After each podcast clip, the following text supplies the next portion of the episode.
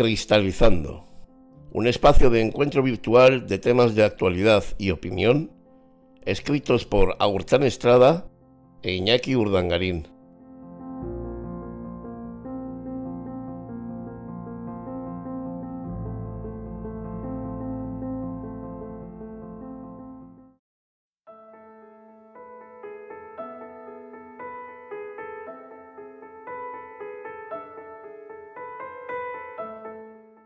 Carta al 2021.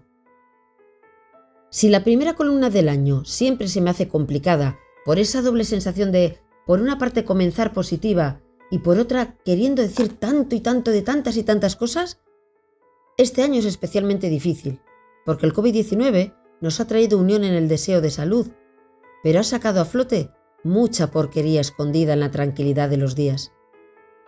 Así que, igual la mejor manera de comenzar el año es escribiendo una carta a este 2021 en el que tantas esperanzas ponemos todos. Querido 2021, no dispongo de todo el espacio que necesitaría, por eso, sin preámbulo, paso a decirte todo lo que espero de ti. Salud para todos. Te resonará una y otra vez porque todo el mundo te lo estamos gritando. Cordura.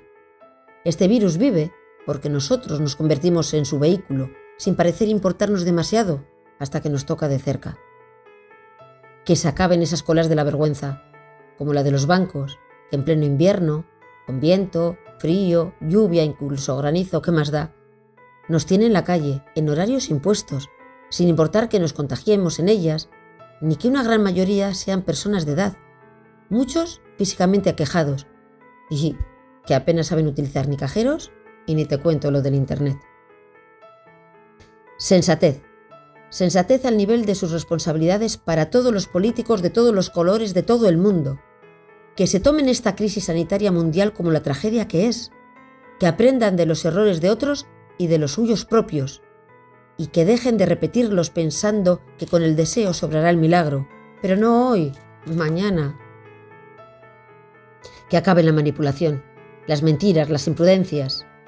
Medios de transportes y grandes almacenes y hipermercados llenos de gente Mientras las colas de la vergüenza siguen, los bares y restaurantes cierran y las administraciones públicas quedan relegadas a esas citas previas tan complicadas, deficientes e ineficientes, dejándonos desprotegidos también administrativamente.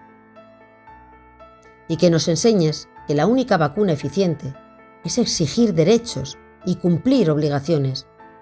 Sin la verdad, sin la conciencia social y personal, y sin el buen hacer de todos, este virus y otros, estos políticos y otros, acabarán quitándonos la salud, los derechos, el dinero y las esperanzas. No tengo espacio para más, así que acabo esta carta, eso sí, con una mención especial a Amazon, quien no tiene culpa de que seamos tan tontos de comprar en su plataforma lo que podemos comprar directamente de comercios u otras empresas con muchísima mejor atención, sin adelantar dinero y bueno, sin tantísimas complicaciones cuando los quieres devolver. Sé que está complicada 2021, pero habrá que intentarlo, ¿no? Quedo impaciente a la espera de mis Reyes Magos. Un besito.